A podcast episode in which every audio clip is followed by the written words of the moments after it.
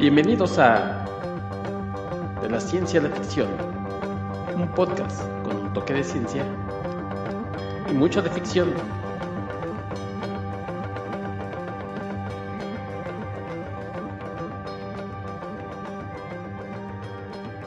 Hola, ¿qué tal? Bienvenidos a una nueva edición de su podcast de la ciencia a la ficción. Yo soy Héctor McCoy y los saludo como siempre esperando que se encuentren muy bien.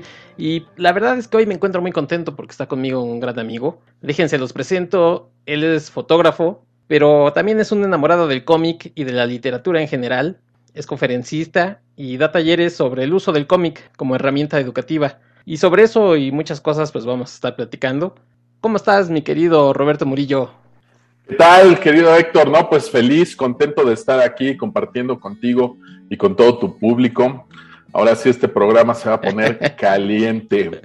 Ah, exactamente, porque vamos a hablar pues, de una de las grandes obras de la literatura, un, un libro de Ray Bradbury que se llama Fahrenheit 451. Ustedes no están viendo a Roberto, pero se acaba de, de envolver en llamas como la antorcha humana. Entonces, bueno, ya rodó ahí sobre el piso para apagarse. Así es, así es. No, pues prendimos, prendimos por acá un cerillo. Hiciste un ritual nada ahí más raro. como, exacto, nada más como un ritual. Esto es como todo un preámbulo. Lo que pasa es que el día de hoy, pues vamos a hablar de una de mis historias favoritas. Y pues eso ya es decir mucho, ¿no? Es un, un título del que me le he pasado hablando años y años y años y que me sigue dando muchísimo material del que hablar y que afortunadamente a las personas a quienes se los platico o de alguna manera se los sugiero, pues les ha gustado también, ¿no? Y regresan como buscando más. Entonces, sí, para mí es, no es cualquier historia, no es cualquier libro, no es, no es como cualquier autor. Entonces, definitivamente era una ocasión especial y como tal había que comenzarla. Sí, exactamente. Y bueno, pues, ¿qué te parece si empezamos hablando un poquito de, muy brevemente, de Ray Bradbury? Él era un escritor estadounidense, hacía novelas, poesía, teatro, y a él no le gustaba que lo asociaran así directamente con la ciencia ficción, más bien era como, como historias especulativas, ¿no? Que a él le gustaban, aunque bueno, pues sus obras más famosas son este, Crónicas Marcianas, y precisamente este de Fahrenheit 451, y tiene muchas, muchas historias. Pero bueno, estas son las que creo que cuando se mencionan, la gente luego, luego lo identifica. Así es, mira, lo que me encanta de él es que aunque está considerado como un escritor de ciencia ficción, pues cuando ya te clavas en la lectura te das cuenta que él se vale de la ciencia ficción, pero para hablar de otras cosas, ¿no? Del conflicto humano, el conflicto interno, en realidad es lo que a él le, le interesa, ¿no? Y toma como pretexto a la ciencia ficción para hacerlo. Y, y vaya, le sale de, de, una manera extraordinaria, ¿no? Ahorita ya que nos adentremos un poquito en la historia, pues lo vamos a platicar. Efectivamente, él este, comienza a escribir y, y, cuando él comienza a escribir, que era muy joven, él ni siquiera tenía máquina de escribir. Lo que él hacía era irse a una biblioteca, estas bibliotecas públicas donde él podía tomar libros prestados, pero ahí también había máquinas de escribir. Ahí era donde él se ponía a escribir sus, sus manuscritos, ¿no? Él, él, trabajaba como vendedor de periódicos, era un, un, ávido lector. Entonces, seguramente, ahorita que mencionemos algunos títulos con los que pudiera estar relacionado Fahrenheit también, seguramente son títulos que él, que él para entonces ya había leído y que lo hicieron pensar, reflexionar y pues llevar a otro nivel estas historias, ¿no? Sí, eh, Fahrenheit 451 la escribió en 1953 y como bien dices, bueno, pues eh, ya se habían escrito algunas otras obras, ¿no? Que, que son base de, de, la ciencia ficción. Pues coméntame un poquito, por ahí tú tienes un, algún dato de qué, qué, sucedía en el mundo por esos años. Correcto, mira, estas eh, igual son, eh, ahorita que mencionaste que ya se habían escrito algunas cosas, pues sí, ciencia ficción, ya existían por ahí los pulps, los extraterrestres, todo este rollo, pero hay un par de libros que particularmente me gustan mucho uh -huh. y que también pudieran estar muy relacionados con, con, el universo de Fahrenheit 451. Uno es Un Mundo Feliz de Aldous Huxley, Correcto. ese fue editado en 1932, y el otro es 1984 de George Orwell, que salió por ahí del 49, en 1949. Seguramente, pues él le tocó leer algunos de estos, de estos libros antes de escribir Fahrenheit, y pareciera que, que, ahora que se habla mucho de los multiversos, pues que estos, estos otros libros pudieran coexistir junto con Fahrenheit 451 en un mismo universo, ¿no? Más adelantito platicaremos un poco sobre eso, pero efectivamente, para 1953 sale Fahrenheit 451, estos libros ya se habían impreso. ¿Por qué el libro se llama Fahrenheit 451? Pues porque a 451 grados Fahrenheit es la temperatura en la que comienza a arder el papel, ¿no? Se publica en octubre del 53 y pues, ¿qué ocurría en ese año en el mundo? Pues en Inglaterra los científicos James Watson y, Francis Crick hacen público el descubrimiento de la estructura del ADN, nada más y nada menos, ¿no? La molécula en la cual está inscrito el código genético de casi todo el mundo viviente. Y bueno, por eso se ganaron el premio Nobel, ¿no?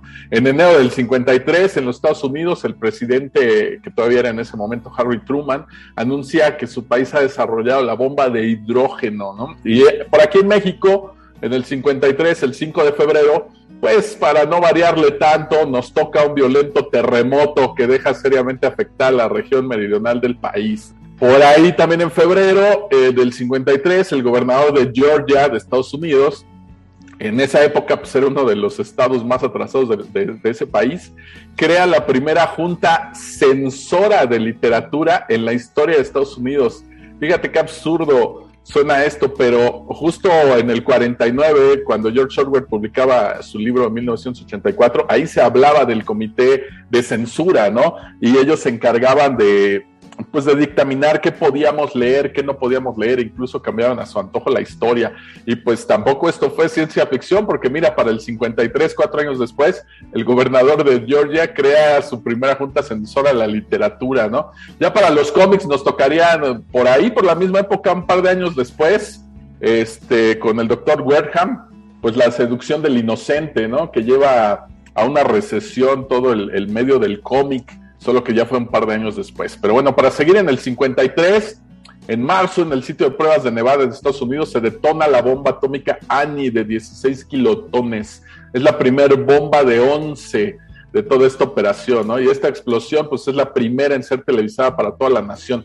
En ese mismo año, pues se detonaron otras pruebas y pues para agosto del 53 la Unión Soviética publica que tiene los conocimientos y ha realizado las pruebas de la bomba de hidrógeno. Estamos ante el mero, mero surgimiento de, todo este movimiento de la Guerra Fría, ¿no?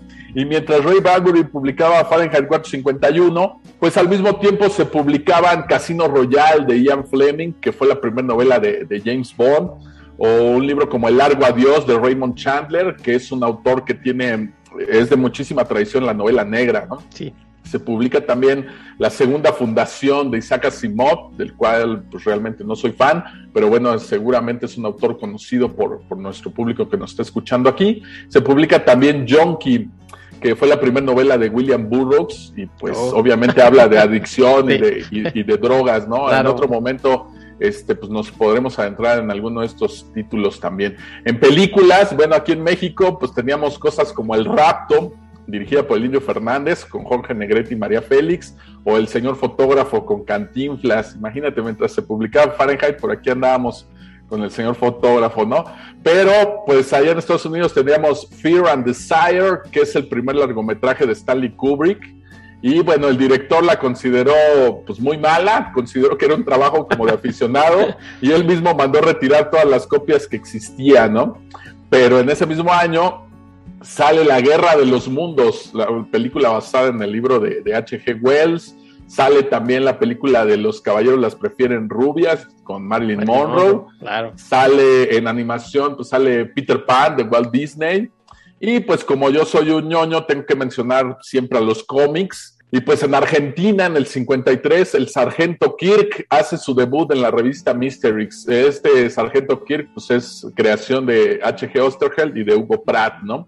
En Estados Unidos, pues Wiz Comics de la editorial Fawcett es cancelado en su número 155, al igual que Captain Marvel Adventures número 150 de la misma editorial que fue cancelado, ¿no? Este es más o menos el panorama que teníamos en, los medios, en el mundo, por ahí en el 53. En este contexto es el que en el que se publica Fahrenheit 451 de Ray Bradbury, ¿no? y pues quiero, quiero, antes de iniciar a platicar la historia o que nos adentremos en, de qué trata, me gustaría mencionar una cita de Ray Bradbury donde dice, no es preciso quemar libros para destruir una cultura, basta con hacer que la gente deje de leerlos.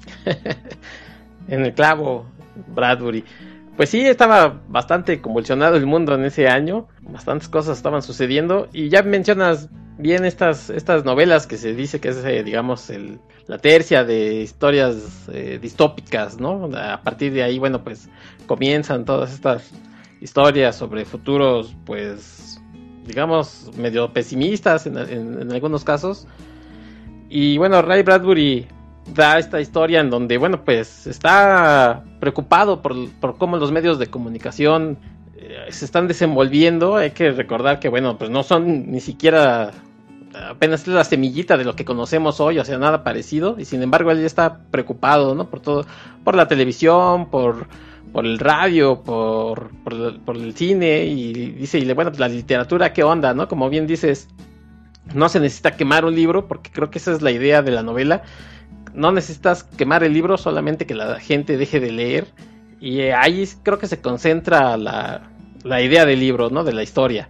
Porque, bueno, finalmente, ahorita lo vamos a comentar, pero el libro como objeto, pues a lo mejor en nuestros días ya hasta podríamos pensar que está pasado de moda, pero, pero el, el, el hecho de, eh, el acto de leer, ese creo que, es el que debe de permanecer.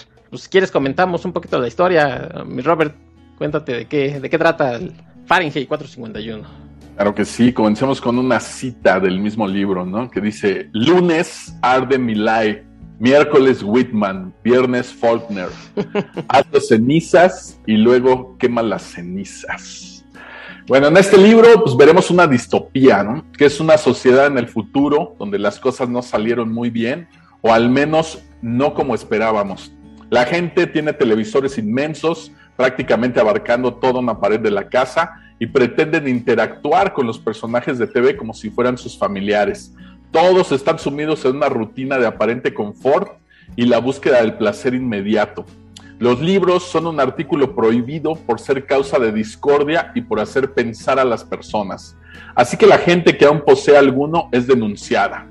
El personaje principal, Guy Montag, forma parte de una brigada de bomberos quienes en este futuro ya no se dedican a apagar incendios, sino a provocarlos, acudiendo a incinerar los libros que son reportados. Su esposa Mildred vive inmersa en esta familia televisiva, durmiendo tranquilamente por las noches gracias al consumo excesivo de pastillas. Pero todo cambia cuando Montag conoce a Clarice, una jovencita diferente a las demás personas. Gracias a ella se da cuenta que no todos viven de la misma manera y después de presenciar cómo hay personas que a pesar de ser denunciadas defienden sus libros a costa de sus propias vidas, él comienza a cuestionarse si lo que está haciendo está bien, si su vida o la vida en general es lo que debería ser. Esta novela, como ya hablábamos hace un ratito, está catalogada dentro de la ciencia ficción o ficción especulativa, pero pues eh, se vale de este recurso Ray Bradbury para contarnos una historia acerca del conflicto humano, del cuestionamiento y la confrontación que tiene el personaje consigo mismo. Es, por supuesto, una crítica social y pone en evidencia hacia dónde nos lleva el sistema o la sociedad misma. A lo largo de la historia de la humanidad, hemos sido testigos de cómo un invasor o conquistador, al ganar la batalla, lo primero que hacía era destruir la cultura de los vencidos para poder colonizarlos. Así que la premisa que parte de la quema de libros es completamente cercana a la realidad, ¿no? Aquí quiero hacer pues un pequeño paréntesis porque cuando los chicos, yo les llevo este tipo de material a los maestros a las escuelas o con los chicos, pues efectivamente si le dan una lectura superficial, pues ellos creen que solo es ciencia ficción, ¿no? Que es algo que pues, probablemente va a tardar muchos años en ocurrir, ¿no? Pues quién va a prohibir los libros. Ahorita acabamos de mencionar cómo en el mismo en 1953 en Georgia ya había una junta censora de libros, dos años después se censuran los cómics, como en 1984 de Orwell.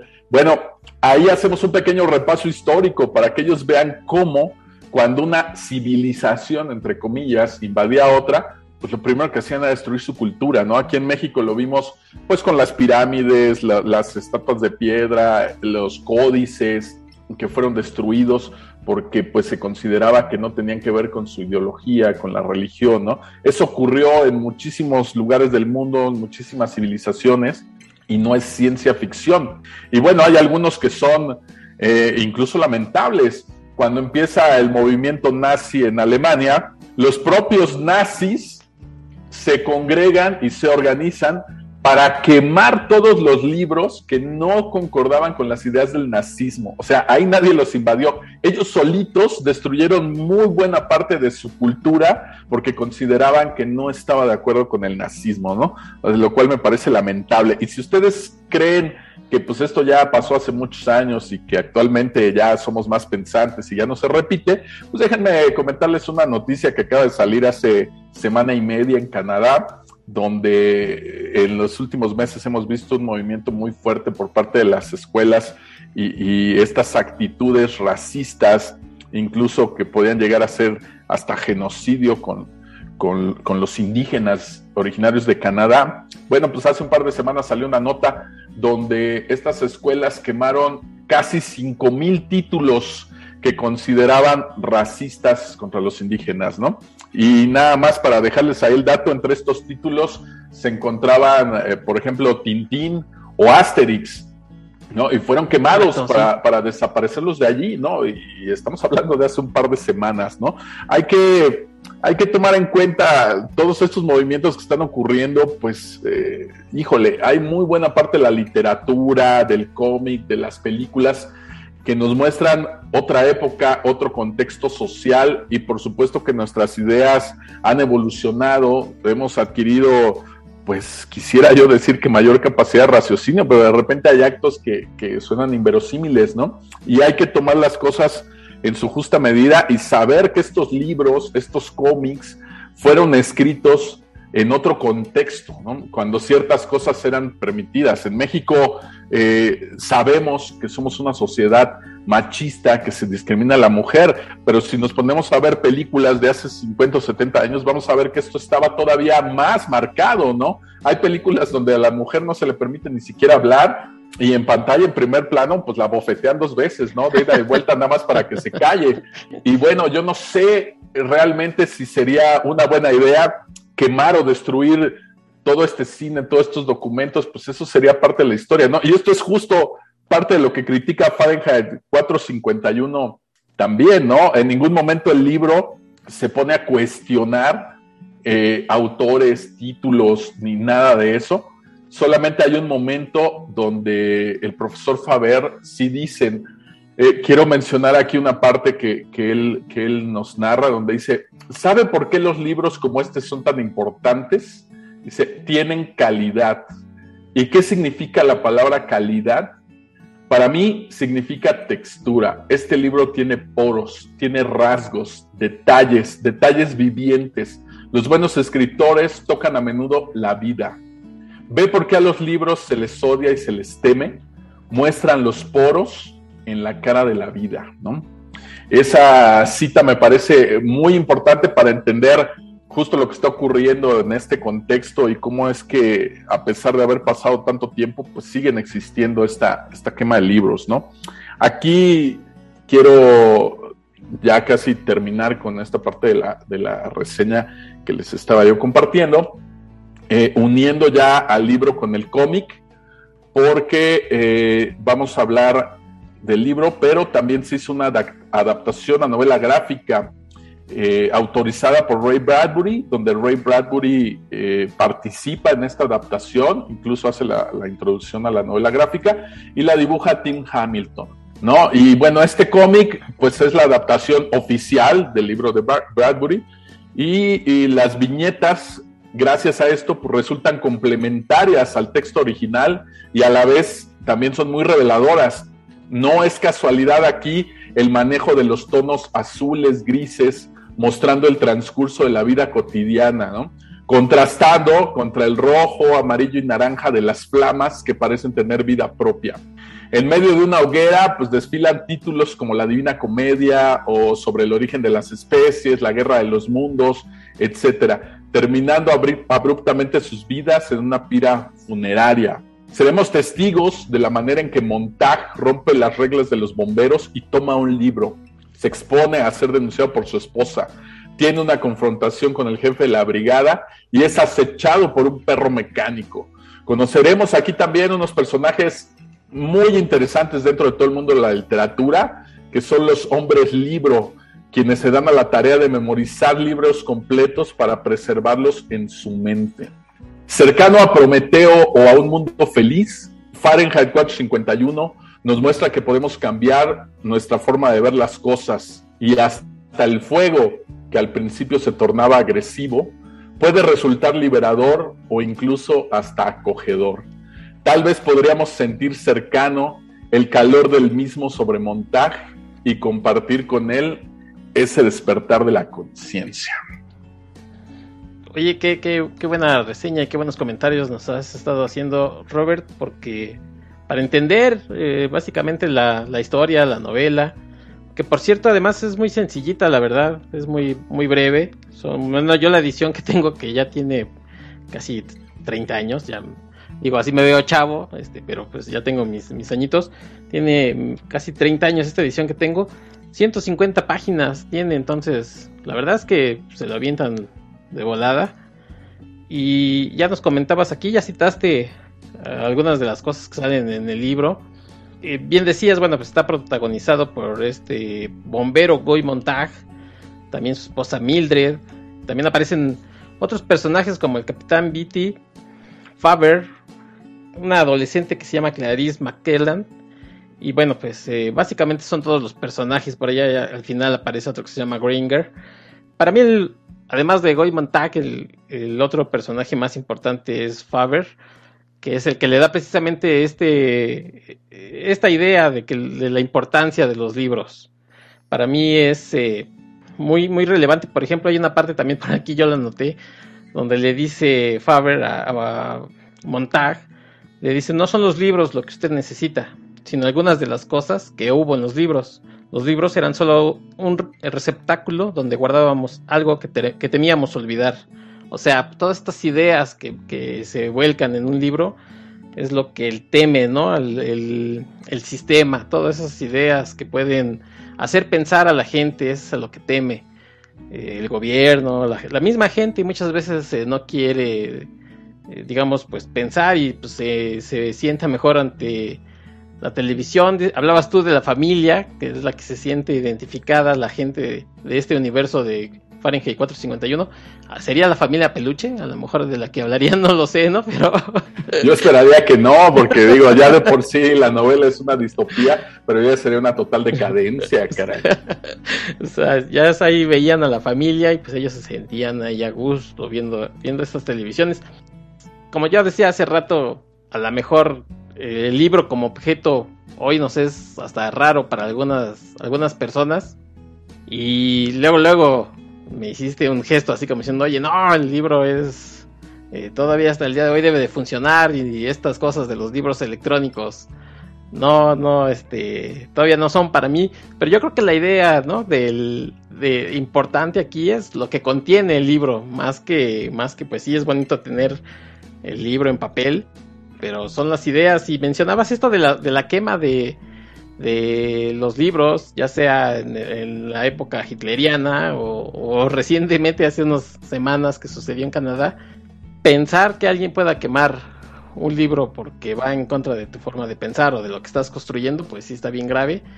Pero yo mientras leía la novela, porque la releí para este episodio, y mientras veía la película que ahorita vamos a comentar, la de 1966, ahorita la vamos a comentar, pensaba yo, eh, ¿habrá libros que sí habría que quemar? Y ahorita te voy a pedir tu opinión, esa, esa pregunta. Mi, mi, respuesta fue, la verdad es que no. Yo creo que no debería de quemarse ningún libro, independientemente de su calidad. Probablemente lo que sí deberíamos hacer es no recomendarlos, pero no quemarlos, ¿no? Pensaba yo, hay libros eh, que son inclusive básicos para la gente que, que nunca ha leído y que los puedes mostrar como un inicio a una lectura y después ellos van escalando en calidad y, obviamente en cantidad, pero no, no, no quemarlos, ¿no? No sé tú qué, qué opinas de esto. Újule, ¿no? Pues acabas de, prender la mecha y, corremos peligro de, dejar de hablar de Fahrenheit para que me clave yo en todas estas ondas, mi querido Héctor. Mira, hay muchas, hay muchas cosas aquí, ¿no? Empezando por, lo que dices del, del libro como objeto. Hay que recordar cómo comienza esto de la literatura, entre comillas, ¿no? Eh, todo se trata de contar historias y esto de contar historias se hacía primero desde la oralidad, ¿no? Bueno, antes de tener un lenguaje estructurado como el que tenemos ahora y de poder hablar, pues existían las pinturas rupestres con monitos de bolitas y palitos. Entonces, realmente nuestra primer forma de contar historias fue una narrativa gráfica, ¿no? Por eso me gustan los cómics. En estas, en estas paredes con bolitas y palitos, sabía si habían ido a cazar un mamut o si se les había escapado un bisonte, ¿no? Todo esto fue evolucionando hasta los signos lingüísticos que conocemos hoy en día, pero, pues antes de existir la imprenta, era muy caro que, que hubiera copistas que se dedicaran a transcribir los libros. Los libros estaban reservados como para una, una esfera muy, muy, muy arriba, ¿no? La gente que tenía poder, dinero, etcétera, eran los únicos que podían acceder a los libros. Entonces, ¿de qué manera se podían compartir estas historias? Era a través de la oralidad. ¿No? Empezando desde, desde Homero, por ejemplo, puedes venir desde la Iliada y la Odisea con Homero, pues hasta nuestros días. Eh, justamente aquí en México, ¿cómo nace esta idea del movimiento de independencia? Pues en estas tertulias del chocolate, que se reunían para tomar chocolate y donde se compartían historias, ¿no? Y se compartían de manera oral. Así era como se compartía eh, la literatura, voy a ponerlo entre comillas, ¿no? Porque aquí van a saltar algunos a decirme que literatura solamente es literatura si tiene letras, si está impresa, etcétera. Bueno, no me voy a poner ahorita a hablar de modernismo y posmodernismo, porque pues hasta los cómics se acercan ya muchísimo eh, ya tuvimos por ahí una discusión en días pasados con Abelina Lesper que creen que las imágenes no se leen. Las imágenes pueden resultar incluso hasta más complejas que los signos lingüísticos. Pero bueno, de ahí parte toda esta idea de contar historias, de compartir historias. Sin embargo, cuando nace la imprenta y con el paso de los años comienza a democratizarse un poco más la literatura, es decir, hacerla más accesible a la gente, seguía siendo cara pero ya había más gente que podía acceder a los libros. Aquí ya cambia, cambia completamente la experiencia. ¿Por qué cambia la experiencia? Aquí quiero marcar esta diferencia. Si tú nos contabas una historia a través de la oralidad y ahorita me dices lo importante es lo que contenía esa historia, Claro que sí, es importante lo que contiene esa historia, pero aquí hay algo muy interesante que ocurre ya con el libro impreso. Con el libro impreso lo puedes leer tú en el momento que quieras, cuando estés de ánimo, pero tú tienes el control. ¿Y a qué me refiero con el control? Mencionaste brevemente algo, ¿no? La gente todavía cree que los libros son la mayor fuente de conocimiento, de aprendizaje, etcétera. Y sí, hay muchos libros eh, eh, temáticos gracias a los cuales aprendemos, pero conforme ha avanzado la tecnología, ahorita es más fácil que tú aprendas algo viendo un tutorial de YouTube porque lo estás escuchando, lo estás viendo y lo puedes ir haciendo al momento, incluso hasta una receta de cocina. Es más fácil aprender algo ahí que en un libro. Entonces el libro ya no es como la principal fuente de conocimiento o, como se tenía en años anteriores. Entonces, ¿para qué nos sirven los libros? Ya lo mencionaste hace ratito, pues es muy fácil, nos sirven para pensar, para hacernos pensar. Y, esta forma de que tú tienes el control de cuando estás leyendo, que seguramente a todos nuestros escuchas les ha ocurrido, que estás leyendo una historia y de repente tú estás viendo cómo Montag se dirige a su casa, pero de la nada tú ya estás pensando otra cosa. Tú ya te fuiste a reflexionar sobre tu propia vida, sobre otras personas, sobre el futuro, sobre el pasado, sobre lo que quieras. Te saliste del libro y te fuiste a reflexionar otra cosa, ¿no? Ese es el control que tú tienes con, una, con, un objeto como este, ¿no? Nos está sirviendo para pensar, nos hace pensar, nos hace reflexionar y en cualquier instante tú le puedes poner pausa y en cualquier momento lo puedes continuar o regresarte, incluso hasta te llegas a regresar a una página, ¿no? Ay, caray, ¿qué estaba yo leyendo? Ya me fui a pensar otra cosa y, me tengo que regresar un poquito, ¿no? Es la maravilla de, de este formato del libro que comparte con los cómics y la novela gráfica, el manejo del tiempo. Luego, esta parte de la reflexión con las historias, involucra también otros sentidos. El que tú, lo que ahorita mencionaba yo del profesor Faber, el que tú puedas sentir la textura de las páginas, que puedas, algunos fetichistas como yo, que lo primero que hacemos al destapar un libro es olerlo, este, caray, ¿no? Es, son hongos, te voy a dar algo, Roberto. Ah, pues puede ser, si compras en las librerías de viejo, probablemente sí, ¿eh? no, no lo dudaría yo. Pero pues hasta los libros viejos tienen un olor peculiar, distinto a los libros nuevos, ¿no? Y es como toda una experiencia que involucra el olfato, el tacto, la vista. Entonces, eh, eh, es una experiencia que, que aunque una tableta la tenga dentro o un audiolibro, la verdad es que todavía no se puede igualar, ¿no? Entonces, los libros como objeto definitivamente van a seguir existiendo, cuando menos hasta que yo me muera. Así es que yo sigo todavía siendo fetichista del papel y comprando mis cosas en papel, ¿no? Y de la otra cosa que decías de si algunos libros debían ser quemados o no, pues por supuesto que no, aunque tengan ideas, eh, vaya, nosotros podríamos ir ahorita con los talibanes y ver qué literatura ven los talibanes y aunque estamos en contra de su ideología o de la manera en cómo tratan a las mujeres, etcétera. No por eso yo diría que quemen su historia, sus libros o su cultura, ¿no? Pero bueno, vamos a, mencionar algo un poco más cercano a nosotros. Yo soy mediador de lectura. En algún momento discutíamos cuál era el papel del mediador de lectura con, las personas que, que, no están acostumbradas a leer. Alguien decía por ahí, nosotros tenemos que decirles que lean, porque ellos no saben qué leer. No, perdón, ese no es nuestro papel. Cualquier persona puede comenzar leyendo, si gusta, Cañitas de Carlos Trejo, ¿no? Y a lo mejor leyó Cañitas y le va a parecer maravilloso, y está bien. Cañitas no es literatura, por supuesto que no es literatura, pero para él fue su entrada a la lectura. ¿Cuál es mi labor como mediador? Pues que si le gustan ese tipo de historias, yo le acerque otros libros y le diga, ah, mira, pues no nada más está Cañitas, ¿no? Si te gusta este género, pues aquí está este otro y este otro autor. Y a lo mejor llega a descubrir, pues no sé, a Edgar Allan Poe, o a Bram Stoker o, a algún autor más reciente, más contemporáneo, ¿no? Pero es su puerta de entrada. Hablando de los cómics, si alguien comienza a leer el libro Vaquero o el sensacional de traileros, pues adelante, ¿no? Pero ojalá, ojalá y busque otras cosas.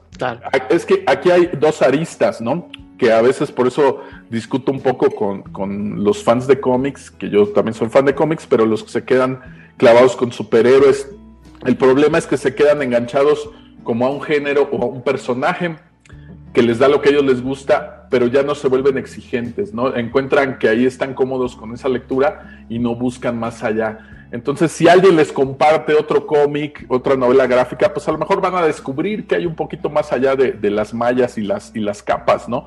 Y eso es lo interesante de, ir explorando nuevos mundos en la lectura. Entonces, no vamos a quemar cañitas, no vamos a, quemar los juegos del hambre o crepúsculo. Esos no son literatura, por supuesto, pero pues son una buena puerta de entrada para la lectura de muchas personas. El problema sería que esas personas en toda su vida únicamente lean este Crepúsculo, ¿no? Entonces, pues sí sería una lástima, ¿no? Que no se den a la tarea de que si les gustan los vampiros, pues descubrir que hay más allá de Crepúsculo, que hay otros vampiros, etcétera, y a lo mejor les gusta algo más, ¿no?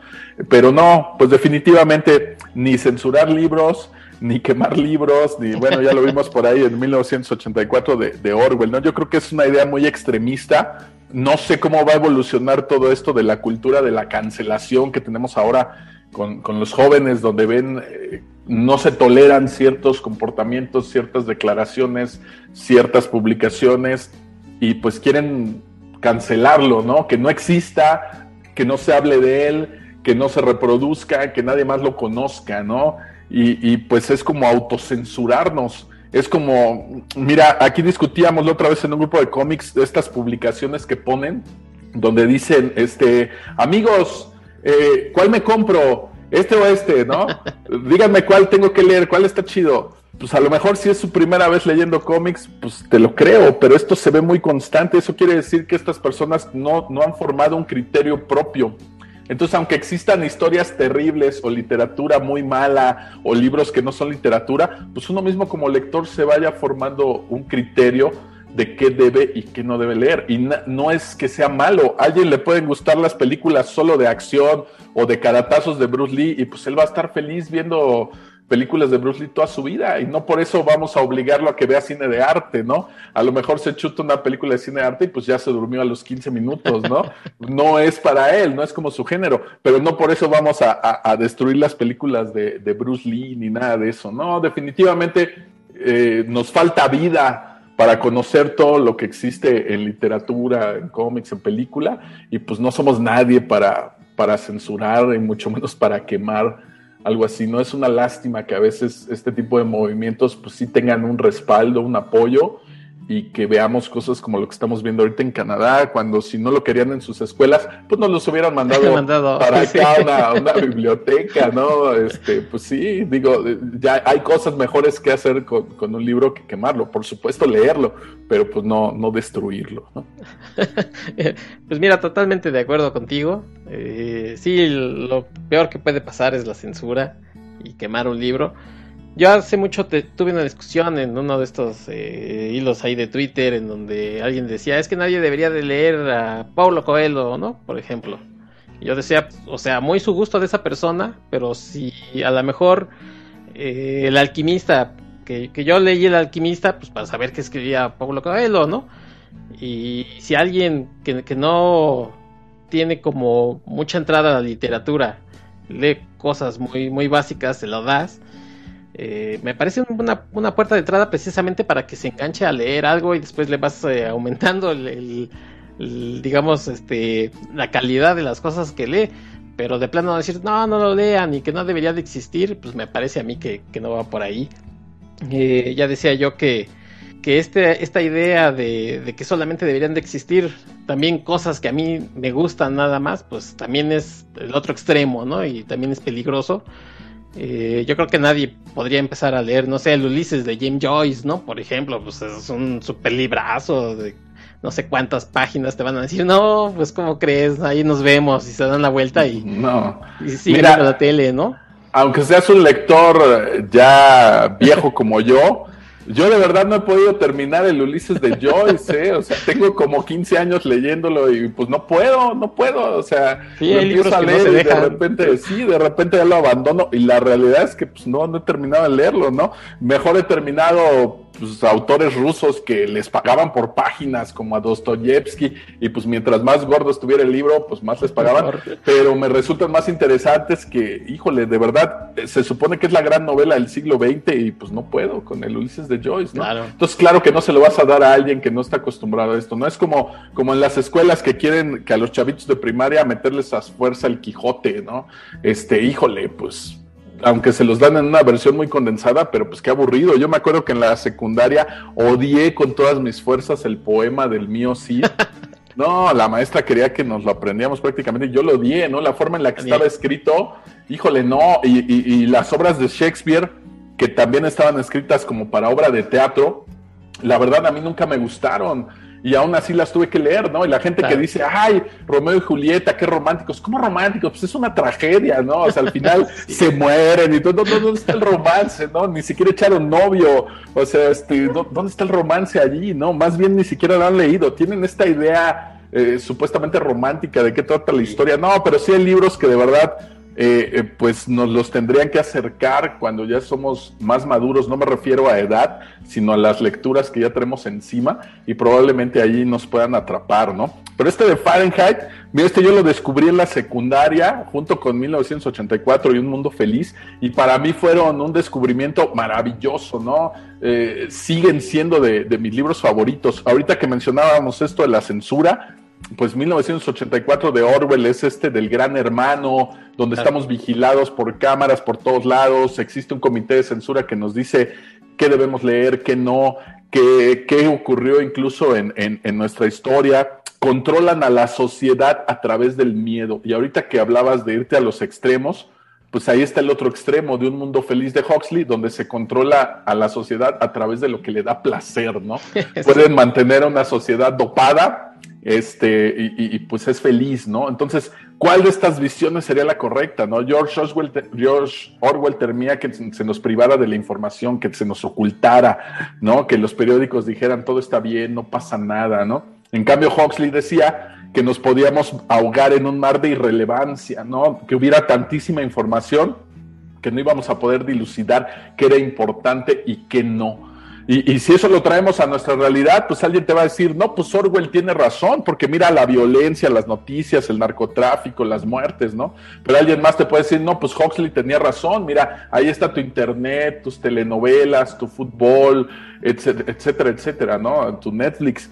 Y pues para nuestra desgracia, ambas visiones están coexistiendo ahorita en nuestra realidad, ¿no? Y ahí mismo entra Fahrenheit 4, 451, ¿no? Lo que vemos ahí tiene una crítica muy buena a los medios, que no está puesta textualmente así en, la novela, pero ya al decirte cómo, cómo los medios controlan tu manera de pensar, primero lo hacen con su esposa, ¿no? Me gusta este personaje de su esposa, no porque sea interesante, sino porque se contrapone eh, y ves cómo, cómo puede ser una vida apática, mediocre y que se deja llevar precisamente por esta televisión a quien llama familia y por unas píldoras, donde ella únicamente reacciona a ese tipo de estímulos y pues es como si se la viviera viendo telenovelas todo el día, ¿no? Entonces ahí nos dice cómo te manipulan, pero también hacia el final de la novela, cuando van persiguiendo a Montag, eh, él ve en una televisión supuestamente en unas noticias, cómo lo van persiguiendo, pero no es él, él ya está salvo por ahí. Sin embargo, montan toda una escenificación porque no podían aceptar que se les escapara un delincuente como Montag, ¿no? Entonces montan una escena donde se ve que lo mata, ¿no? Y dicen, ah, por fin, atrapamos al delincuente, ya se murió, no pasa nada. Y ahí nos estamos dando cuenta cómo los medios, pues también manipulan a, la sociedad, ¿no? La sociedad se queda contenta de que ya mataron a este delincuente, cuando pues nada de eso fue cierto, ¿no? Eso de alguna manera tendría que llevarnos a reflexionar, pues los medios que tenemos ahorita, cómo, cómo nos manipulan, ¿no? Decía, decía mi amigo Trump, las fake news, pues todos estos enlaces que encontramos en internet y la información que tenemos en redes sociales, que todo el mundo las ve ahí y las toma por ciertas, ¿no? Por ahí hoy compartieron esta imagen de, del original de la portada de X-Men número uno de Jim Lee y lo compartieron que lo había comprado Nicolas Cage por una cantidad de más de 5 millones de dólares y que iba a hacer cinco películas para Netflix o, alguna plataforma para poder pagarlos, ¿no? Obviamente, pues era una, una noticia de burla, pero yo sí vi que había gente dándole Lagui pensando que era una noticia real, ¿no? No puede ser que, que, a estas alturas pues no tengamos como criterio para poder discernir pues qué es real y qué, y qué no es real, ¿no? Eh, algo tan simple como eso, la verdad es que no tenemos un pensamiento crítico desarrollado y pues nos vamos con lo que todo mundo le da like, ¿no? Y allá hay una crítica dentro de Fahrenheit 451 a esto. Imagínate, va a cumplir ya 70 años de que se escribió este libro y no puede ser que estemos metidos todavía en estas cosas, ¿no? Es uno de los atributos de los escritores de ciencia ficción que tienden a imaginar muy bien el futuro. Decía Roy Bradbury que él no pretendía predecir el futuro, sino prevenirlo y pues lamentablemente no lo previnieron también porque parece que agarraron Fahrenheit 451, 1984 y un mundo feliz como manual de instrucciones, ¿no? En vez de, prevenirnos, pues parece que los fuimos siguiendo por allí, ¿no? Y, pues sí, lamentablemente estamos, estamos metidos ahí, ¿no? Y, pues ¿qué hacemos? Me encantaría que, pues una de las armas es eh, precisamente la lectura, ¿no? La educación, la lectura, la educación entendida no solo como irnos a encerrar en unas aulas a, escuchar lo que dice un profesor, sino la educación en, la extensión más amplia de la palabra, ¿no? Y aquí los libros pues juegan un papel muy importante. Dicen, los libros no van a cambiar el mundo. Pues a lo mejor los libros no cambian el mundo, pero los libros sí pueden cambiar a las personas y las personas somos quienes tendríamos que cambiar el mundo, ¿no? Entonces hay un papel importantísimo de, los libros, de la literatura y, y de este fetiche que tengo por las cosas impresas pero vamos a dejar el, vamos a dejar el papel, que ya vimos que se quema a 451 grados Fahrenheit, pues para pasar a hablar. antes, antes de, antes de, pasar a las adaptaciones este, cinematográficas, hablabas de la novela gráfica que se publicó en el 2009. Todavía Bradbury hizo la, un, prólogo para esta, esta adaptación que amablemente me prestaste. Y me gustó, me gustó bastante porque es bastante fiel al original. Eh, tiene un dibujo muy sencillo, la verdad. A mí me recordó, digo, eh, nosotros que, leemos cómics, me recordó un poco a, a Masuchelli, el que hace año 1, ¿no? un, eh, trazo muy sencillo. Aquí es todavía más sencillo. Pero la verdad es que sí te, lo, te va contando con fidelidad la historia y lo adapta muy bien. La verdad es que si ustedes a lo mejor por alguna cuestión pues no le quiere entrar al libro, pero se encuentra en esta novela gráfica, la verdad es que sí, bastante recomendable. Definitivamente, esta yo la llevo mucho a las escuelas. Ahorita la pueden conseguir en la tienda esta de los tecolotes. No sé si podemos decir marcas por aquí en el programa. Pues ojalá ahí se, pagaran algo. No, no, no, no, porque nos paguen nada. No, bueno, en Sanborns, pueden ir a Sanborns y ellos manejan este, una de estas ediciones. Hay dos o tres editoriales que la tienen. Yo tengo una que es de 451 editores que precisamente se llaman así por esta novela. Y a Sanborns llega la de Ediciones de la Flor, que es argentina, los mismos que editan Mafalda, Boogie, a Fontana Rosa. Esa es la que llega a, a Sanborns, ¿no? No es barato el libro, porque estamos hablando que debe de costar 350, 400 pesos más o menos ahí en Summers, pero de verdad que vale muchísimo la pena. Ahorita que estabas hablando de, año 1 de Batman, de, de Mazzucchelli y de la, novela gráfica, efectivamente tiene un juego de luces y sombras que mis respetos, ¿no? Juega muy bien con las luces y con las sombras y con el color eh, no me voy a clavar en la semiótica porque me puedo aventar aquí una hora hablando de semiótica, pero eh, en todo este simbolismo y en lo que transmite el color, ahí se van a dar cuenta cómo cuando está hablando de la vida cotidiana, pues tiene colores apagados, melancólicos, los azules, los grises. Cuando estamos hablando ya de, de, otra cosa, de quemar libros y esto, pues cambia completamente el color que estamos viendo ahí en la novela, ¿no? Las sombras envuelven el rostro de los personajes. Hay muchas viñetas donde no se ve el rostro del, personaje y, eso alude a muchas cosas, desde que no tiene una personalidad o un pensamiento propio o hasta que no sabe qué pensar de lo que está ocurriendo en ese momento, ¿no? Y la verdad está muy, buen, muy buena la novela gráfica, muy bien adaptada, como ya lo dijo ahorita Héctor, respeta muchísimo el libro original, que las películas, pues la verdad sí hicieron cambios, algunos mayúsculos, y la novela gráfica lo respeta, y además aporta otras cosas a través de la, precisamente de la narrativa gráfica, nos va aportando ritmo, nos va aportando eh, elementos que no se mencionan en la novela, aparecen cómics aquí dentro de esta novela gráfica, hay una crítica a los cómics, dentro de un cómic, lo cual ya es una ironía, y esto nunca se menciona en el libro original, pero aquí hay más ideas que Bradbury no pudo desarrollar de alguna forma en, la novela, pero que a través de la imagen quedan aquí plasmadas. Es decir, lo hicieron excelentemente bien porque no se meten nunca con el texto del libro, pero a través de las secuencias te van contando otras cosas complementarias a, la historia que de verdad yo creo que es lo que debe ser una adaptación, ¿no? No quedarse únicamente en lo que te dice el medio original, sino este otro medio, ¿qué puede aportar a la historia, ¿no? Eh, la verdad, muy bien. Se corrigieron un par de cosas. En el título original hay un momento donde llega Montag a su casa y ve a su esposa con sus amigas y les lee un fragmento de un poema, ¿no? En, la novela no menciona bien el título, pero aquí en la novela gráfica sí ya está corregido. Aquí ya aparece y les dice, ¿cuál es el título? Dice, La playa de Dover. Ese es el título original del poema. Son nada más dos, tres globos. Dice, Otrora igual el mar de la fe rebosaba, y por la orilla de la tierra se replegaba en brillante corsé plisado. Pero ahora no más le oigo melancolía, largo clamor en retirada, replegándose al aliento del viento nocturno, por los inmensos filos guijarros sombríos desnudos del mundo. Oh amor, seamos reales uno para otro, pues el mundo, extendido ante nosotros cual tierra de sueños, tan diverso, tan bello, tan nuevo, ni alegría ni amor tiene reales.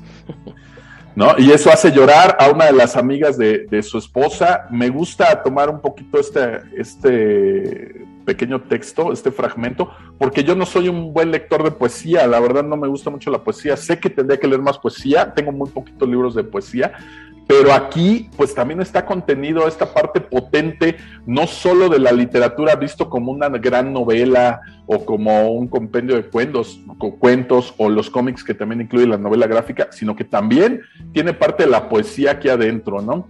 Incluso hay un momento donde nos estaba hablando de la Biblia y nos dice pues cuál es el valor de la Biblia, más allá de que sea algo religioso o de que tenga que ver con una iglesia, pues aquí brevemente también eh, le da su, su, su, justo valor a las cosas, como parte de, una obra literaria, como parte de todo un conjunto que tendríamos que conocer y que no estaríamos dispuestos a perder, ¿no? Entonces, sí me gusta todo cómo es manejado tanto en el libro como en la novela gráfica, ¿no? Ok, y bueno, pues ahora sí, ¿te parece? Pasamos estas adaptaciones cinematográficas, no nos vamos a detener mucho en ellas, sí les vamos a decir quizás un par de diferencias que hay eh, tanto en una que se hizo en 1966 como una reciente en el 2018. La de 1966 está dirigida por el director eh, francés François Truffaut y está protagonizada por Oscar Werner como Guy Montag, Julie Christie como en un doble papel bien, bien raro, es Mildred y es Clarice, y Cyril Cusack, que es el capitán, obviamente el capitán Beatty, pero nunca le dicen Beatty, le dicen nada más capitán. Y este, a mí una de las cosas que me sacó de, bueno, les voy a comentar que obviamente la vi para este episodio, pero creo que nunca la había visto completa, porque se me hacía, la verdad, pesada. Adapta hasta donde puede, ¿no? Eh, la novela, porque si no duraría tres horas, pero sí le corta eh, algunas cosillas. Por ejemplo, este personaje de Faber no aparece, que a mí, me, a mí parece, repito, es muy importante y adapta, por ejemplo, Clarice, que la novela es una adolescente, aquí la pone como una maestra en sus 20, supongo, ya cercanos a los 30. Y eh, como ese es la misma actriz, les digo, es Julie Christie, que nada más le cambian el peinado. Hubo un momento en el que a mí sí me sacó de onda porque dije, pues esa es la esposa con el cabello corto, ya se lo cortó. pues no, resultó que era Clarice, ¿no? porque nada más le, le, quitan el peinado donde se le hubieran cambiado el color del cabello. Bueno, pues a lo mejor dices, es otro personaje, pero sí está medio rara la adaptación. No, es, no me parece obviamente mala para nada. Pero eh, estas cosas que le, que le quitan que a mi parecer son importantes de este diálogo que tiene con este personaje, que es el que le va a ayudar a reencontrarse, por así decirlo, con los libros. Eh, me parece que, que, el quitarlo sí le, sí le resta, pero el ritmo sí es, aunque es muy lento, pues imagínense, 1966 es una película que es dirigida por un, cineasta que, más, que básicamente hacía cosas de arte y además la adapta en un inglés, creo que que él no estuvo tan contento con, el resultado al, final, pero creo que no es una mala adaptación. ¿Qué te pareció a ti, este, Robert? Yo creo que para la época estaba bastante bien, ¿no? Definitivamente lenta. Eh, vemos por ahí, digo, se nota que no tenían tampoco eh, super presupuesto para hacerlo.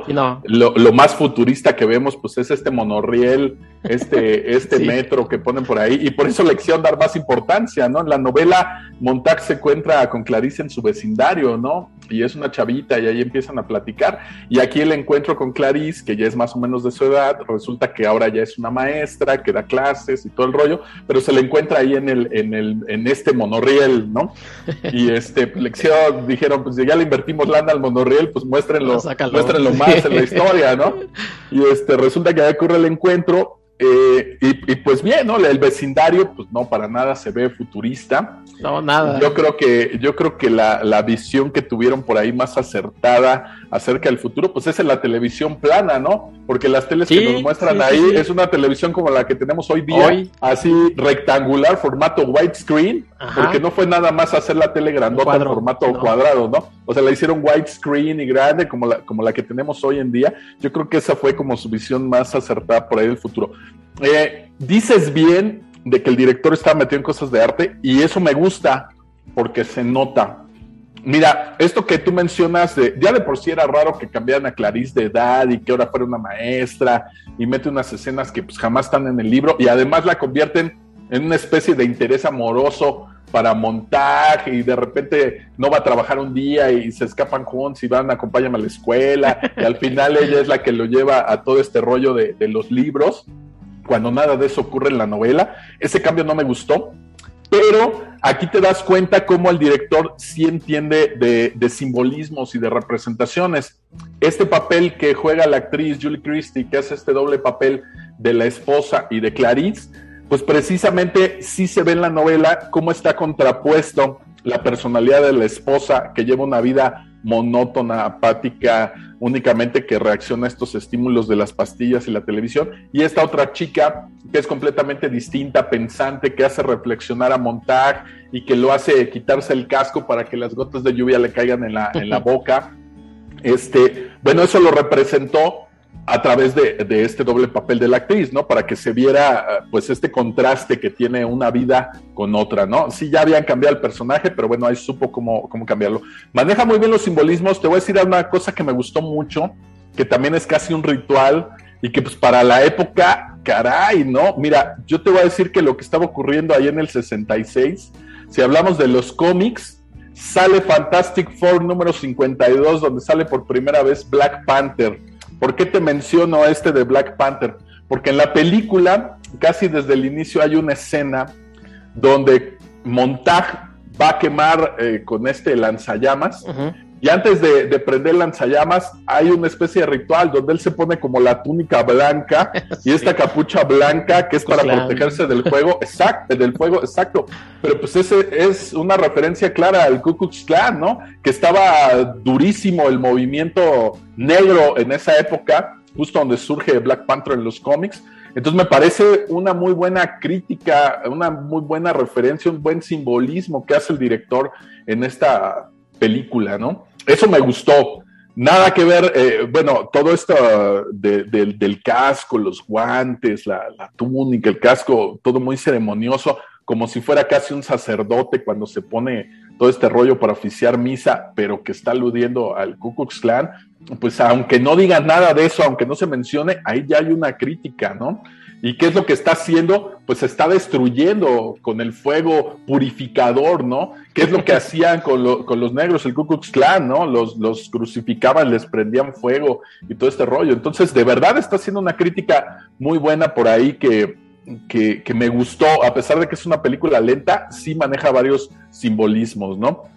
Que ya que estaba mencionando por ahí Black Panther, bueno, en ese mismo año del 66 pues en películas salía Help de los Beatles, que pues era la, locura, todo un fenómeno los Beatles. Aquí en México teníamos la Valentina con, ah, María Félix, ¿no? Aquí en México, bueno, el 29 de mayo de ese año se inaugura el Estadio Azteca con las poderosísimas águilas de Dan Lee, que espero que nos estén escuchando por ahí, mi querido Dan. Eh, pero pasaban otras cosas terribles en Argentina pues se da la la Revolución Argentina, que en realidad se llamaron ellos mismos Revolución Argentina en el 66, pero fue una dictadura que se iba a terminar hasta 1973, ¿no? En los cómics aparece por primera vez el vibranio y no fue en los, eh, en los Vengadores ni nada de eso, fue en Daredevil número 13, ¿no? Y, y, bueno, aparecían varias cosas, ¿no? La, por primera vez los Teen Titans, Barry Allen se casa con Iris West, eh, hace el primer cameo Mary Jane en un cómic de, Spider-Man, ¿no? Ese era el contexto en el que estaba saliendo esta película. Y, yo creo que para lo que se estaba saliendo en la época, de verdad me puse a buscar algunas otras películas sobresalientes en ese mismo año y pues no encontré gran cosa o al menos yo no las reconocí, ¿no? Por títulos no las reconocí. Entonces el que haya salido Fahrenheit en ese momento, eh, justo cuando está este movimiento muy fuerte de, los negros en Estados Unidos luchando por sus derechos civiles, yo creo que, que, sí tuvo que haber pegado en su momento en, pues contra algunas personas, seguramente no fue bien vista. No creo que haya sido un éxito comercial, no sé qué tanto haya funcionado eh, comercialmente no hay esas cifras como ahora que te dicen el primer fin de semana recaudó tanto en taquilla y, en tal mercado, no, no sé cómo le haya ido comercialmente, pero de verdad el director pues entendía muy bien de, representaciones, de simbolismos y hacía una crítica a través de lo visual, ¿no? Que es en lo que yo estoy metido, me fijo mucho en este en este tipo de cosas, ¿no? Hay, hay, cosas como la señora esta que, que se quema junto con sus libros, que de repente sí me pareció como, no sé si, si, si sobreactuado y, no, no, no, llevaba la emoción que yo esperaba o que yo veía en el libro y la novela gráfica, ¿no? Sentí que incluso por querer darle este momento dramático, pausa dramática, este, de repente como que se pierde ahí un poquito esa, esa intensidad, ¿no? Pero bueno, eh, pues como decía hace rato, hay que verlo en su contexto en su medida y pues para la época lo que se estaba haciendo, si yo hubiera vivido en esa época, yo creo que me hubiera parecido una muy buena película por el tema que trata y por la manera en la que fue hecha, ¿no? Y si no hubiera conocido el libro, el problema aquí es que ya conocemos el libro, pero si no hubiera conocido el libro, pues a lo mejor sí me hubiera parecido muy, muy buena la, la historia, ¿no? Y eso me hubiera llevado a buscar el, el libro. Ahorita ya la vemos a la distancia y pues ya se le salen todas las costuras comparándola con el, con el libro, pero yo creo que en su momento pues fue una muy buena adaptación, ¿no? Eh, pues sí, con sus alcances y todo. Yo creo que incluso fue mejor, ahorita vamos a hablar de la del 2018, pero este, yo creo que este director del 66 entendió mejor a los personajes y al, al propósito de la historia que el del 2018, ¿no? Sí, sí, sí. Ya nada más, este, dos apuntes. Eh, ese año también sale la serie de Batman, ¿no? Batman 66. Ah, sí, sí. Y eh, se estrena también esta película que se llama Viaje Fantástico, también, también muy conocida. Y sí, nos brincamos a esta otra adaptación del 2018. Bueno, está dirigida por Ramin Barani y tiene como protagonistas a Michael B. Jordan, que seguramente pues lo reconocen precisamente como el antagonista de Black Panther. Eh, Michael Shannon, que es el Capitán Beatty, a él también lo reconocerán como el antagonista del Hombre de Acero. Y, sale también Sofía Botella. A ella probablemente la, vieron en... Espero que no la hayan visto, pero la vieron en La Momia. Y la vieron en eh, Agente Secreto Sí, ¿no? En Agente Secreto se llama. En Kingsman, el Círculo Dorado, también sale en Birds of Prey y en Star Trek Sin Límites. Nada más para mencionar las películas como que tienen que ver con nosotros, ¿no? claro, las cosas ñoñas. Y bueno, pues, ¿qué pasa con esta película?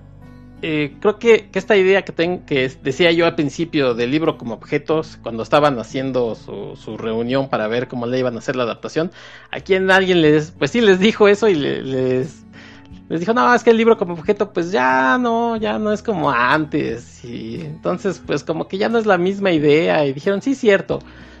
Aquí el libro es más bien algo de nostalgia, ¿no? Ya no, importa tanto el mensaje, no sé. Eh, entonces la adaptación quieren hacerla muy moderna. Quieren tener, tienen cosas interesantes, pero la historia como adaptación se queda muy corta. Por ahí el director decía que que efectivamente, pues el libro, si, si, hoy quemas un libro, pues como que ya no te importa tanto, porque a lo mejor hasta el mismo autor dice, bueno, pues ahí tengo ya guardado la versión electrónica y lo puedo distribuir y no, no pasa nada, ¿no? Esta eh, transmisión de ideas o hasta de, como decías tú, con, con, la poesía, de sentimientos y de sensaciones, pues sigue, sigue dándose a través de, de, de manera electrónica. Si quemas mi libro, bueno, pues no importa tanto. Y creo que el director como que se lo tomó muy a pecho y aquí la idea esta de, quemar el libro es no es tan importante como la novela original, creo. Aquí, para empezar, por ejemplo, el personaje, eh, yo creo que, el hecho de que sea un actor de raza negra no me, no me da, no me la creo porque en una sociedad donde, donde quemas libros, creo que las minorías también serían muy reprimidas y creo que no, yo no vería que un, la verdad, un tipo de raza negra tuviera este, este rango y además mucha gente lo admira, ¿no? A, este Guy Montag de, Michael B. Jordan. A lo mejor es un prejuicio, no, no lo sé, pero... Y bueno, pues aquí, si, si decíamos esta adaptación de lo que era Clarice y era la esposa en la del 66, aquí de plano la esposa la desaparecen no tampoco aparece este personaje de Faber y hacia el final se vuelve creo que totalmente otra cosa, ¿no?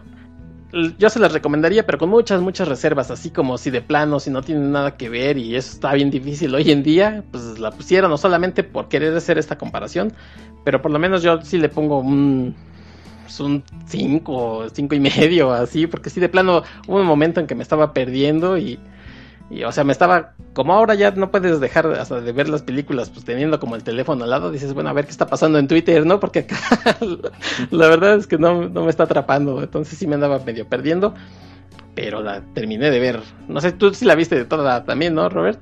Sí, por supuesto. Mira, este, pues Michael B. Jordan es buen actor, ¿no? Además de Black Panther, bueno, seguramente lo recuerdan por Creed o por, bueno, no que haya hecho un gran papel ahí en Fantastic Four la última que salió, o, sale por ahí en un cameo como de risa en Space Jam, ¿no? Pero yo creo que el cuate este es buen actor, entonces sí tenía ciertas expectativas sobre esta película cuando la había anunciada, porque iba a salir para HBO y, salían varios comerciales ahí y pues HBO de alguna manera ya era como un estándar de cierta calidad en el 2018 y luego involucran a Michael Shannon que, que, en la forma del agua que se estrena ese mismo año también este me gustó bastante. Y también sale por ahí en Jonah Hex no una película que pues, no le fue nada bien a pesar de tener ahí a Megan Fox. Y este, bueno, pues te genera ciertas expectativas. Dices, bueno, este cuate Michael Shannon, que sí se la crees que sea medio villanesco, y pues Michael B. Jordan, que también es, es, buen actor, este, y pues no, no, nada que ver con lo que esperaba, ¿no? Dice por ahí los escritores que nunca es bueno que publiques dos libros el mismo año, ¿no? ellos van publicando como que un libro por año cuando mucho, pero dicen que no es bueno sacar dos libros el mismo año. Y pues esta de Fahrenheit 451 sale el mismo año que Black Panther y que La forma del agua, ¿no? Entonces probablemente pues estos actores pues ahí les, algo les tenía que restar. Bueno, al inicio hay, hay cosas que sí me gustan y hay cosas que no, por supuesto. Eh, ellos cuando comienzan a destruir libros, eh, son libros digitales, no son libros en papel los primeros que destruyen, lo cual me parece bien porque pues, ya pasó el tiempo, ya es el futuro y tendrían que mostrarnos que los libros también están en digital. El problema pues es que yo estudié informática y lo que ellos destruyen ahí es como un departamento con unas supercomputadoras enormes, con servidores y no sé qué, y pues cuando en un disco duro te caben miles y miles y miles, por no decir millones de, libros, ¿no? En realidad no necesitaban tener computadoras del tamaño de una recámara para poder almacenar millones de libros, pero bueno, era un homenaje yo creo a la baticomputadora. Este, bueno, eh, eso, eso me hizo un poquito de ruido, ¿no? Pero sí me gustó que mostraran que pues también tenían que destruir en este futuro ya los libros digitales, ¿no? Me hubiera gustado que ahondaran un poquito en este peligro de cómo ese material eh, pues se puede ir rápidamente en un segundo por la red y tal vez hacer un poco de crítica a la piratería, cosa que jamás vi ahí en la película. ¿no? Desaparecen al personaje de la esposa, como ya decía, lo cual me parece lamentable, porque si era una contraparte eh, en la vida de Montag y pues con la visión de, de, Clarice también, ¿no? Y aquí hablando de Clarice, bueno, qué caray, ¿no? Este termina siendo ella ¿Qué, carajos es eso? Pongan por ahí el meme este de, qué diablos, porque se convierte ella en un informante de estos bomberos que les da el pitazo de qué personas tienen libros por ahí escondidos, ¿no? O sea, ¿cómo demonios Clarice se va a convertir en eso? Y después resulta que ella es la que lo lleva a los libros y a los hombres libro. Pues por Dios, qué incongruencia tan grande hay en la película, ¿no?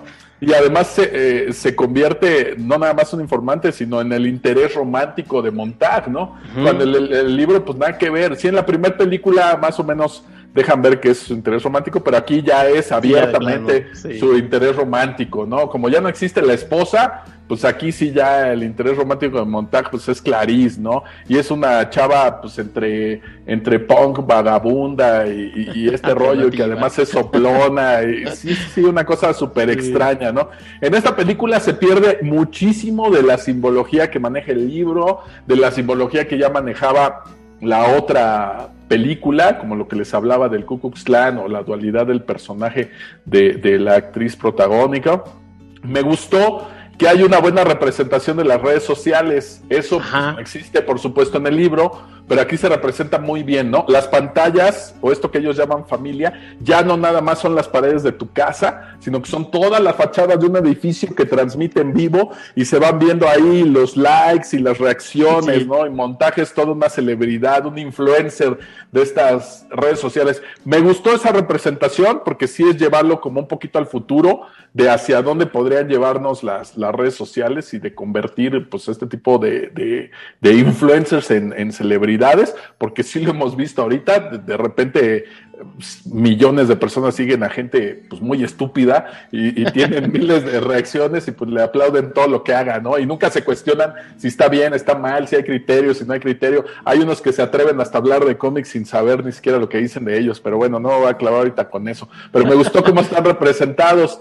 Hay referencias a 1984, el libro de Orwell, eh, hay varias referencias, eso me gustó, se ve que el, quien hizo el guion y el director pues se pusieron a leer otras cosillas, pero son nada más como puntitos, ¿no? Este aparato con el que hablan, que es como si fuera Alexa allá del futuro y que le dicen, este, pues duérmete, cúbrete, ocúltate, no sé qué, pues está padre, es como una referencia al gran hermano, ¿no? De que te tienes que andar cuidando, de que no te escuche, de que no te vea, etcétera. Eso no aparece en la novela de Fahrenheit, pero pues es una buena referencia, un guiño más bien a 1984. Aquí le meten otras ondas que, que de repente también te quedas Montag tiene recuerdos de su papá como bombero y que también tenía libros en las manos y que también lo agarran y le queman los libros.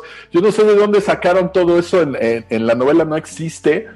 Y a mí, lejos de parecerme padre que tuviera un vínculo con su papá o algo, a mí no me gustó porque le quita la importancia. Ya no es este autodescubrimiento y este autocuestionarse de Montag sino que ya, ya estaba relacionado de alguna manera con esto porque él vio de niño a su papá, cómo le pasaba esto, y pues ya le llamaron la atención los libros, y de repente todos los libros que tiene ahí en el departamento, pues ya no sabe si eran libros que a lo mejor todavía eran del papá, o si él los consiguió después, no sé, le quita como, como mérito al personaje, ¿no? Y eso ya no me gustó. Se pierde también esa parte final de la manipulación de los medios, que está en el libro y que también en la novela gráfica y en la primera película, donde fingen que lo atrapan y lo matan. Eso no existe aquí. Y eso era una buena crítica de cómo nos manipulan los medios. Eso debió de haberlo llevado todavía más arriba el director y ver cómo es que ahora o cómo es que en el futuro nos pueden manipular los medios de comunicación, ¿no? Y aquí, pues, lo que me saca muchísimo de onda, tanto en la novela como en el libro y como en la primera película, pues montar se revela contra este sistema, contra estos bomberos, contra su jefe y termina matando al jefe con el lanzallamas. Aquí nada que ver, ¿no? Aquí al final el que se muere es Montag. Lo mata, lo, lo dices, spoiler de la antorcha humana. Quiso repetir el papel de la antorcha humana aquí y este, y pues no le salió. No, la verdad si te quedas así como de qué onda, ¿no? Y tienen por ahí un pájaro en una jaula que le quieren poner un chip y todo el mundo se preocupa por salvar esta ave y liberarla, pues ¿por qué no lo hicieron desde antes cuando iban que, cuando veían que se acercaban ahí los bomberos, ¿no? Cualquiera le pudo haber abierto y ponerle eso en la pata, ¿no? Pero pues tiene que ser montaje el que deja libre a este pájaro y, y, terminan matando allá montaje y al final el ave vuela como por una zona boscosa y se junta con otra parvada de, pájaros, muy poético el, asunto, pero de repente, pues sin sentido, ¿no? Para, para la, película. No, la verdad, esta adaptación no me gustó.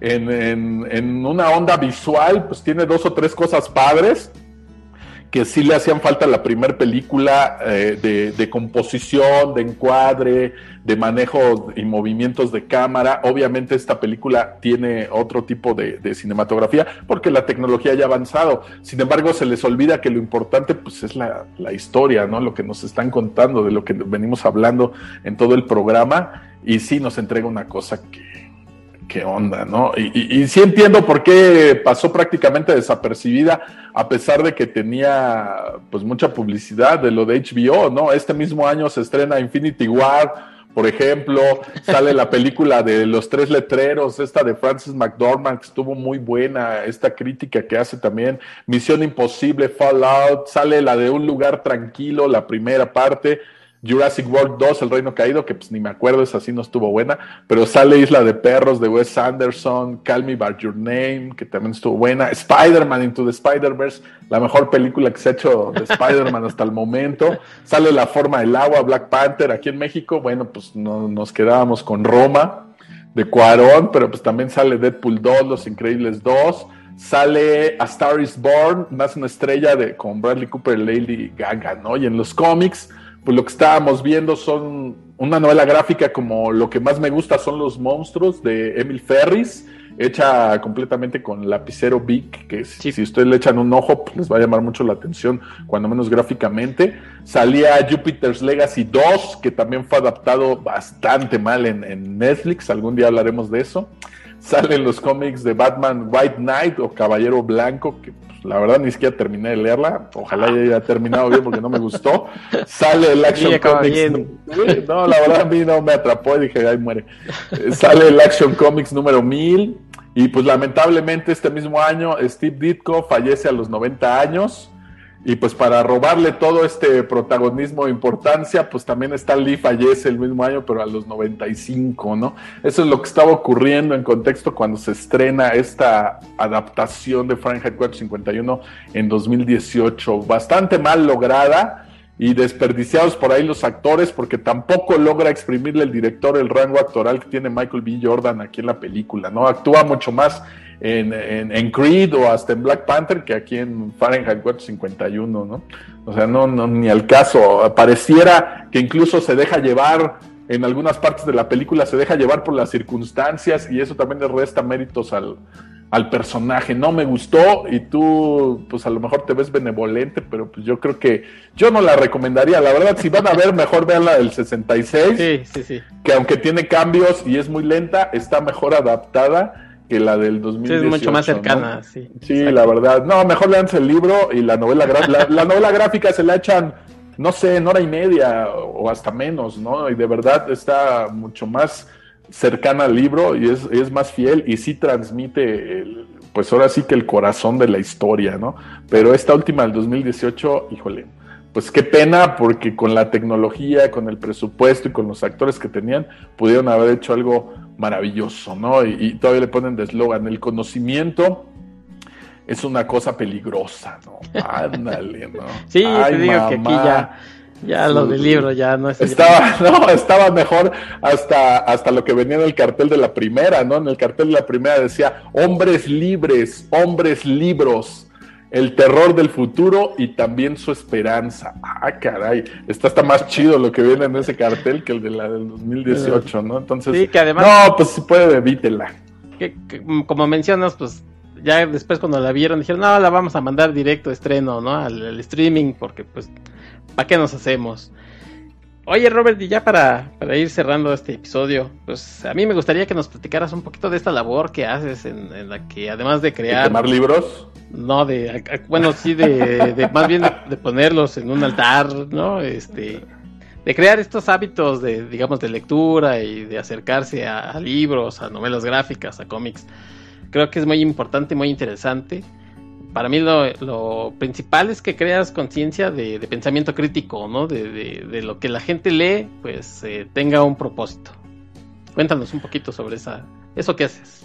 Híjole, se oye muy bonito, pero en realidad empezó, pues, como cualquiera de nosotros, tú vas a ver una película y te gusta, ¿y qué es lo primero que haces? Pues la platicas con tus cuates, ¿no? Fíjate que me gustó, acabo de ver en el cine esta película y está así, está así, ¿ya la viste? No, no la he visto. Ah, pues te recomiendo que la vayas a ver, te va a gustar. O si ya la vieron, se ponen a platicar como ahorita tú y yo de, de Fahrenheit 451, ¿no? Lo mismo me pasaba con las películas, los libros, los cómics era yo un tipo ingenuo que, prestaba libros y prestaba cómics pensando que se los iban a devolver y este y pues con, ganas de compartir esas, esas historias, ¿no? Que alguien más descubriera algo de lo que yo había descubierto en los libros o los cómics. Así es como nace esto y hace casi 10 años entro al programa nacional Salas de Lectura. Se supone que te capacitan con un diplomado y te dan un acervo de 100 libros. El problema es que yo llego ahí y les digo, pues yo no quiero los libros, porque yo quiero fomentar la lectura, pero con los cómics. Claro que ellos pensaban que pues, yo iba a llegar, no sé, con, con Batman, Superman, Spider-Man, dándose de trancazos ahí, y pues les parecía algo inverosímil. Sin embargo, yo llegué con cosas como arrugas de Paco Roca, por ejemplo, o el mismo Fahrenheit 451 del que acabamos de hablar aquí, y ellos se dan cuenta entonces de las posibilidades que tiene este medio, ¿no? Que leer en cómic no nada más es un género, los cómics no nacieron siendo para niños, los cómics no nacieron siendo algo de humor, los cómics no nacieron siendo violentos, no, no, no, nacieron siendo a lo mejor sí satíricos, lo que ustedes quieran, eh, pero ya eran críticos y estaban dirigidos a adultos. Fueron evolucionando y pues ahora cualquier género que les guste a ustedes, la comedia, el drama, el romance, la ciencia ficción, la fantasía, el terror, cualquier tipo de género que les guste, lo van a encontrar en un cómic o en una novela gráfica, como se le llama ahora de manera más pretenciosa las historias autocontenidas, ¿no? Entonces yo empiezo a, a ir a las escuelas porque yo me doy cuenta que la SEP en su currícula tiene ahí en su programa que pueden usar en las escuelas los cómics a partir de segundo de primaria y yo decía, bueno, yo estuve en la primaria y a mí jamás la maestra me enseñó nada con un cómic, ¿no? ¿Por qué carambas? Y resulta que a los chavos de ahora tampoco. Entonces, aunque está marcado en la currícula y aunque hay cómics dentro de la biblioteca, jamás los utilizan. Entonces yo ahí empiezo a decir, bueno, ¿por qué? Vamos a utilizarlos y qué tengo que hacer yo para poder ir a una escuela o poder ir a una institución y que podamos usar esos cómics. Yo quiero rescatar ese material que tienen ahí guardado y pues vamos a ver cómo le hacemos, ¿no? Se fueron dando una sucesión de cosas porque yo entro al, al diplomado de salos de lectura y una maestra de ahí, Erika Burgos, a quien le mando un saludote desde acá, me escucha hablar de cómics y me dice, no, ¿sabes qué? Tú tendrías que estarnos compartiendo esto, pero en otro lado. Y me invita a la FILEC, que es la Feria Internacional de Lectura en Tonancintla, que es donde está el INAOE, son las instalaciones científicas, hay ahí observatorios, todo está padrísimo. Y hacían una feria de lectura que para mí es la más bonita del país. No es la más grande, pero sí la más bonita, en medio de, una, de un lugar boscoso, en lo alto, que es como un cerrito chiquito y, estás en medio de observatorio, esto padrísimo. Y me invita ahí a dar unas conferencias. Yo doy una conferencia, pero me comprometen para que al siguiente día yo me aviente una de ciencia y cómics con el doctor Raúl Mújica, que pues, es uno de los científicos más cañones que tenemos en México y reconocido internacionalmente.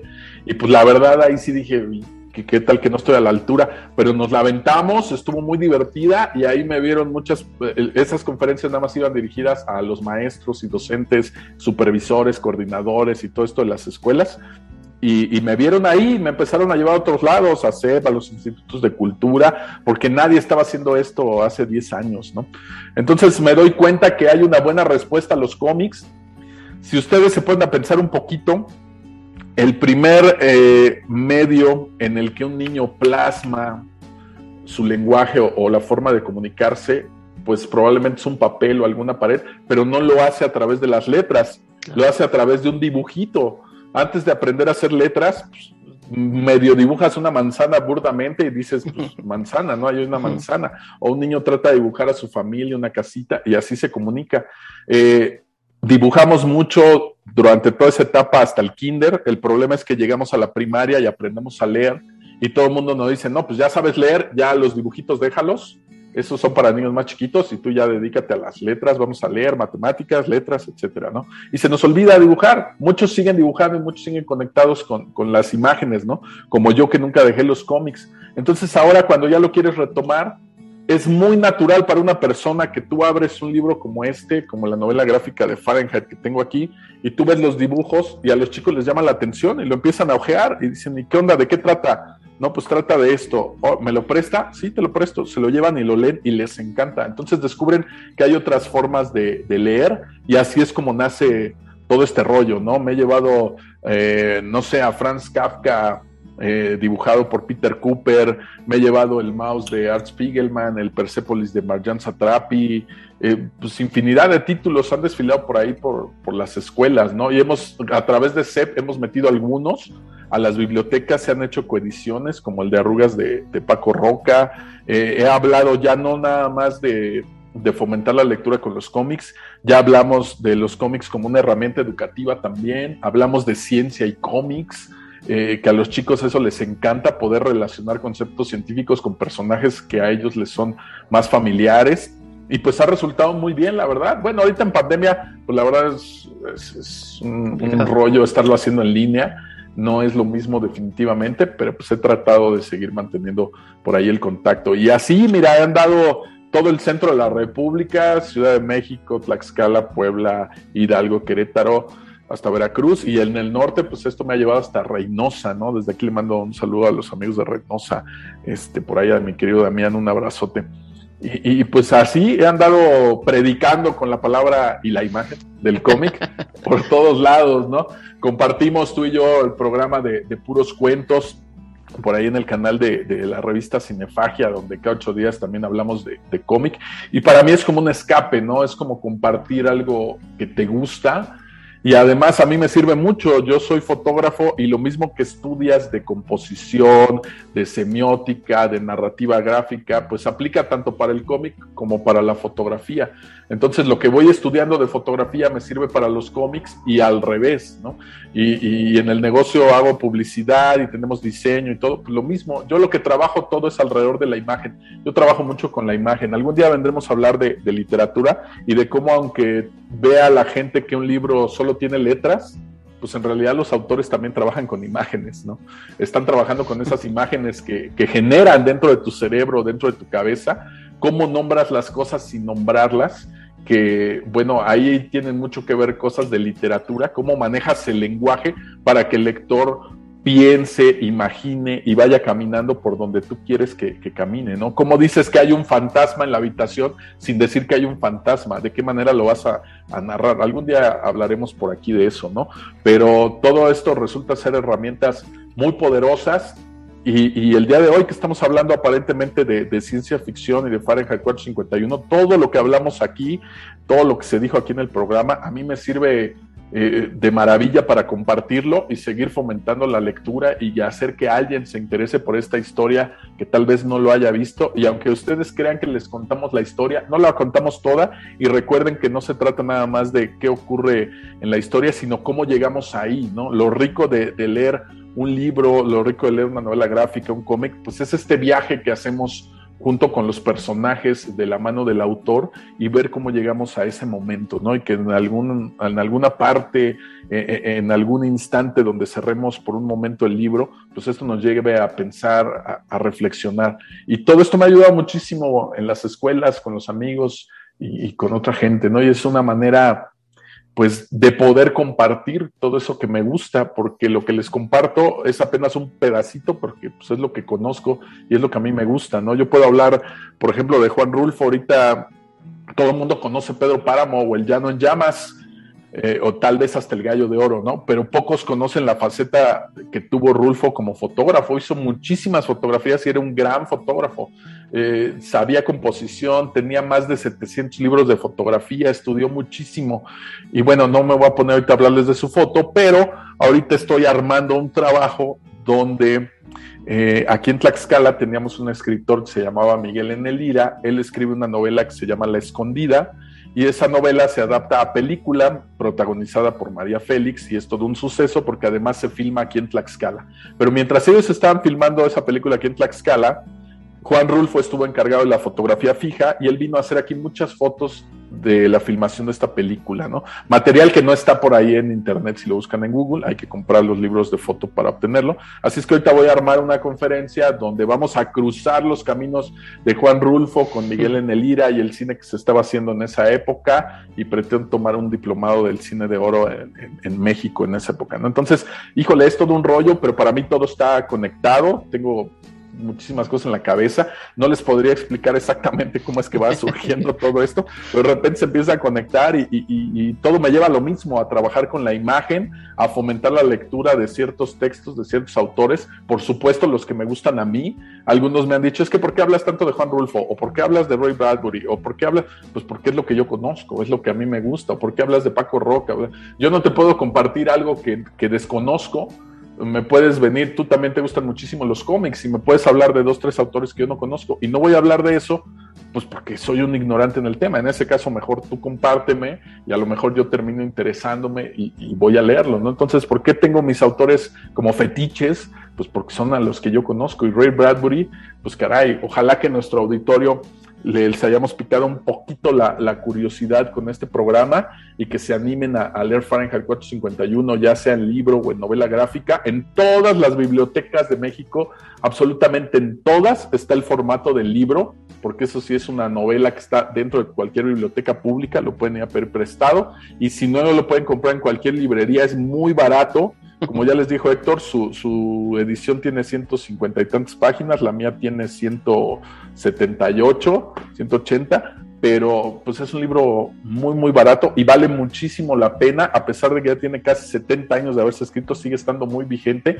La verdad, la historia eh, pareciera que, para nuestra desgracia no envejece y que no hemos aprendido pero este, de verdad, dense la oportunidad, conozcan a Ray Bradbury. En otra ocasión, pues tal vez vendremos a platicarles de, crónicas marcianas, de, alguna adaptación que se ha hecho de ahí o de algún otro autor. Pero por lo pronto, pues eh, échenle un ojito a Ray Bradbury, les aseguro que les va a encantar, no se van a arrepentir. Robert, qué interesante. Y yo te admiro mucho por esta labor que haces eh, nos conocemos ya desde hace muchos años y, siempre que nos andas compartiendo todo lo que haces, para mí es un gusto y un honor que estés pues, hoy conmigo y obviamente no será la última vez, ya nos pondremos de acuerdo para platicar de muchas otras cosas.